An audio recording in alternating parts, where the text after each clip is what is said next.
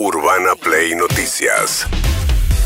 Todos los días, la información destacada. Con las voces de sus protagonistas. Búscanos en Spotify y seguinos para enterarte de todo lo que tenés que saber. Urbana Play Noticias. Un update con la información más importante. Urbana Play 1043. Una nueva experiencia.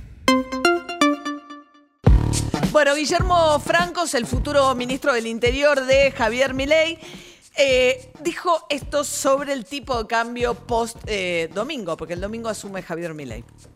No veo un motivo por el cual tiene que haber una disparada de, del dólar. Podría estar en 600 pesos el dólar, el dólar, ¿no? Digamos, 600, 650 sería un valor razonable. No estoy diciendo que se vaya a hacer, lo que digo porque el dólar eh, que se maneja como el dólar blue es este producto de las expectativas, ¿no? Porque por eso pasamos de 900 a 1200 en periodo de, de ahora, ahora bajamos otra vez a 900.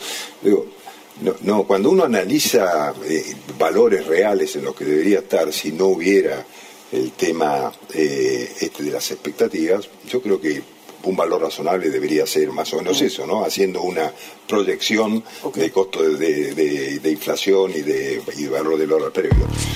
Bueno, hay que ver cómo reaccionan los dólares, porque evidentemente él dice, no estoy diciendo que eso vaya a pasar, pero todo el mundo sabe que, digamos, que cuando uno menciona un número para el tipo de cambio, genera expectativas. Eh, ¿no? Sí, aparte Eh, me parece, todo el mundo sabe que Milei dice que el tipo de cambio está atrasado. Todo el mundo sabe que que... el tipo de cambio está atrasado, Sí. digamos. O sea, el tipo de cambio oficial que- al que acceden Pero una cosa que lo digamos nosotros, otra cosa que lo diga el tipo que va a ser presidente Claro. dentro de 10 días. Entonces, sí, sí, el tema es qué va a hacer con los distintos tipos de cambio. Hoy tienes una brecha enorme. El problema es que como medida aislada la devaluación ya lo hizo eh, Massa pospaso, 22% y te lo comió la inflación y, y vi la brecha se mantuvo, digamos. Lo que tenés que tratar es de que se parezcan más los distintos tipos de Sí, cambio. y de hacer todo junto. Porque vos va- vas a tener una devaluación porque, porque licuás con la devaluación las deudas que tiene el Estado, cobra en dólares, paga en pesos, con lo cual necesitas una devaluación para licuar esas deudas, necesitar menos dólares para pagar más de lo que, de lo que debes. Ahora, el problema va a ser el momento en que lo hagas y de cuánto va a ser. Claro.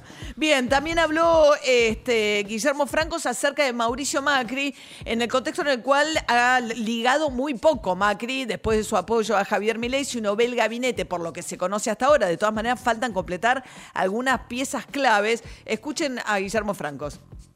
dijeron la gente votó un cambio, ¿sí? En ambos casos, en el nuestro y en el de, En el de Juntos por el Cambio. Si votaron un cambio, ellos dijeron, nosotros vamos a acompañarlo. Entonces, eso quiere decir que la gente nos hubiera acompañado igual, porque la gente votó un cambio, ¿no? Entonces yo no, no, no, no, digo que no tenga, por, favor entiéndaseme bien, ¿no? Pues no quiero generar una, una polémica nueva. A mí me pareció una actitud valiosa eh, y significó una claridad política en ese momento. Eso no significa que compraron acciones o estamos repartiendo acciones de un gobierno, cosas por el estilo. Estamos tomando mucha gente valiosa de Juntos por el Cambio. No significa que hayan comprado acciones, se refiere a Macri, estamos tomando gente valiosa. Bueno, Patricia Burrich, que va a ser la ministra de Seguridad. Hay conversaciones avanzadas, dijo también Guillermo Francos, para que Luis Petri, que Claro. fue su compañero fórmula, sea el futuro ministro de Defensa. Sí. Pero a Macri lo tienen frisado. Macri pedía a Cristian Ritondo, presidente de la Cámara de Diputados, y va a ser Martín Menem, un hombre de La Libertad Avanza, sobrino de Eduardo. Eduardo, sí, sí, porque pasa que están salteando generaciones y están buscando, eh, hay muchos funcionarios que eh, se saltean la generación del macrismo y se van a la generación del menemismo. Exacto. Bueno, mientras tanto, hablando de eso, Rodolfo Barra, una figura muy importante del gobierno de Menem, fue designado procurador del Tesoro y dijo lo siguiente sobre un hecho que disparó cuando lo descubre la revista Noticias y lo pone en tapa, una foto de él en su juventud en un partido nazi, filonazi, haciendo el- la, la Tacuara, seña, ¿no? eh, Eh, un desprendimiento de una organización de Tacuara haciendo un, eh, una, una seña nazi, un saludo nazi que hizo que tuviera que en ese momento renunciar al cargo de ministro de Justicia. ¿Qué dijo ahora Rodolfo Barra sobre esto? Yo tenía 15 años, 16, 14. Este, era un adolescente. El adolescente, esa palabra es que adolece. Viene, ¿De qué adolece? De madurez, de conocimientos. Este, muchos eh, a, esa edad adolescente hacen muchas locuras. A mí me tocó hacer esta locura. Otros, a edad mayor, fueron terroristas. Gracias a Dios yo no tuve que, no se dio que tuviera que participar en ningún acto violento y tampoco me consideré en la vida filonazi. Este, pero bueno, eso pasó hace 60 años ya. Bien, a ver, es muy importante el procurador del Tesoro porque dada la magnitud Sí. de la reforma que viene hacia adelante, que se propone hacer Javier Milei, es el jefe de los abogados, es un cargo que hoy ocupa Zanini, pero que Barra fue justamente uno de los grandes promotores junto con Dromi, hay todas generaciones que estos nombres no les significan nada, pero fueron los grandes eh, conquistadores del Poder Judicial para que no frenara las reformas que impulsó en aquel momento Carlos Menem y particularmente de todo el fuero contencioso administrativo, que es al que ahora están observando porque es el que le puede frenar todas Todo. las medidas que vienen. ¿eh? Eh, Por es eso que vuelve Barra, eso es lo que explica el regreso de Barra. Lo curioso fue que la DAIA, que me parece que es la dirigencia de una de las entidades de la colectividad judía, salió muy rápidamente a decir que en su momento Barra había pedido disculpas y que ellos tomaron las disculpas de Barra eximiéndolo, digamos, de cualquier problema. Yo creo, de todas maneras, insisto con esto, él pudo haber pedido disculpas, puede alegar que es un tema de su juventud, que uno puede cometer un error, arrepentirse. El tema es lo que hizo como funcionario de Menem. Fue parte de la mayoría automática de la ampliación de la Corte, que fue uno de los hechos más vergonzosos para controlar al Poder Judicial. Bueno, ¿qué más dijo Barra?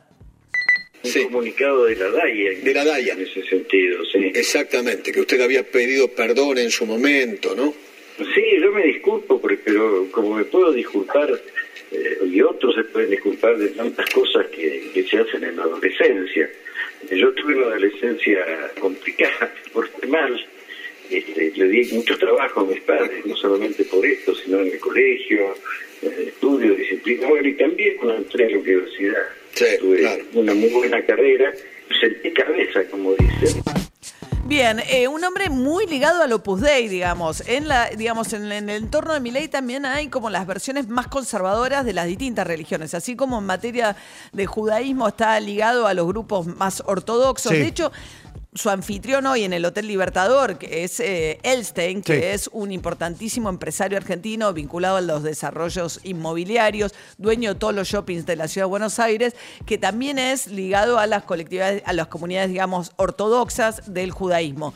En este caso es el Opus Dei, que es una de las vertientes más conservadoras con las que el Papa actual está bastante enfrentado, Francisco, y tomó medidas para tratar de acotar el poder del Opus Dei. Bueno, son, es muy antiaborto, digamos, muy anti-ley de legalización del aborto, al igual que Eduardo Menem, el papá de Martín, tienen, han sido estos abogados este, que militaron fuertemente en contra de la ley de eh, legalización del aborto en la Argentina.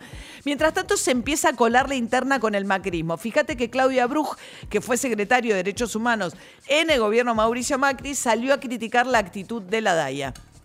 porque hace 30 años se pudo decir que no, se dijo que no, y porque hoy la política eh, lo absuelve. Y también muy enojado, muy indignado con la posición de Daya. Creo que no hay nada más delegitimante para una institución, una institución que yo amo y que considero fundamental en la sociedad argentina, pero no hay nada más delegitimante que no conocer su propia historia, no honrar a los dirigentes y a la comunidad que tuvo roles protagónicos en un momento determinado y falsearla en la historia. Barra en aquel momento no pidió perdón antes de asumir como ministro de Justicia. Su pedido de perdón lo podemos rastrear en todos los archivos, es muy tenue, es un ni, es como que si yo le pegara una piña a alguien y después le diría, bueno, si te pegué te pido perdón. Bien, fue directivo él también de la Sí. DAIA, Bruj, ¿no? Sí, sí, fue director ejecutivo de, de la DAIA en 1997. Mientras tanto, Alberto Fernández prepara su despedida. Va a haber, creo, una eh, cadena nacional Sí. con un discurso el día sábado. Ha dado una serie de reportajes en el camino. Su mujer ya se mudó, Fabiola, a España. Sí. Dice que fue por un trabajo por tres meses con Francisco eh, y que él, bueno, se muda con Dylan a su departamento en Puerto Madero el domingo y los otros dos perros se los dio a gente eh, cercana porque no tiene lugar en No el tiene lugar en el departamento. Para los tres perros, no. Mientras le hacen lugar a los mastines de, este, de Javier Milei obra. Tiene que hacer una obra, ¿por qué? Porque son muy grandes, porque son... Porque es un- que tienen que hacer un canil para lo. Porque, claro, porque los perros son más grandes, necesitan un espacio más grande y van a hacer una obra en, en Olivos. Sí, claro, bien, pues son cuatro mastines de más de 100 kilos, es Sí. una raza, eh, son cuatro clones de, de Conan. Ya confirmó oficialmente la empresa norteamericana que hizo los clones, dice que normalmente no, no, no, digamos, no confirman, pero dado que Milei, el propio Milei contó, es un procedimiento carísimo. Acá se hace más con los caballos que con los perros. De hecho, bueno, la Dolfina que perdió, eh, me dio una pena los cambiazos porque padre e hijo iban a ganar el segundo abierto en polo. Ganó eh. la, la Natividad, ganó. Sí. Ganó 13-10 la Natividad, el abierto de, de Palermo. sí. Iba a ser por eh, la hazaña de padre e hijo nuevamente jugando juntos. No, Sí. perdió cambio. Perdió, perdió 13 a 10, Con sí. sus clones. Él tiene su yegua favorita. A Conan Murray. Milton, Robert y. Lucas. Ganaron los Castañola. Con el de tamaño, Natividad. con el tamaño de los perros de Miley pueden ser caballos Puede tranquilamente. ser caballo. Bueno, mientras tanto decía, Alberto Fernández ya de despedida eh, salió a disputar los números de la pobreza. Franca- no hacía falta, No. me parece. A ver. Creo que está mal medida la pobreza. Bueno, es que si hubiera semejante cantidad de pobreza, nosotros tenemos un 40% de pobreza, la Argentina estaría estallada. Y yo lo que no puedo entender es cómo se concilia que haya un 40% de pobreza y al mismo tiempo llevemos 37 meses consecutivos de creación de empleo registrado. Tengamos constatado que 1.300.000 puestos de trabajo fueron creados en nuestro... El consumo lleva 30 meses consecutivos de crecimiento y no es consumo de los sectores altos. Hay algo que no me está cerrando. Como la pobreza finalmente se mide a través de la encuesta permanente de hogares, es una encuesta. Y lo que yo me temo es que la gente, en- como pasa en las encuestas políticas, que la gente no diga toda la verdad. Bueno, salió a contestarle a Agustín Sí. Salvi, entre otros, el observador del el Observatorio de la Pobreza de la UCA, que es una medición muy consistente, muy seria.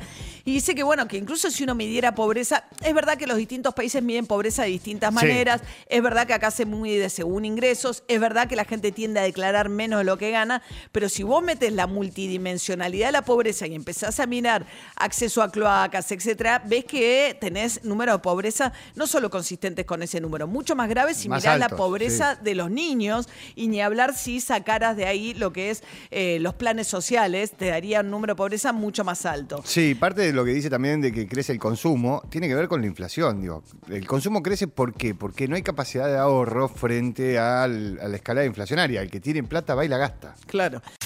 Urbana Play Noticias.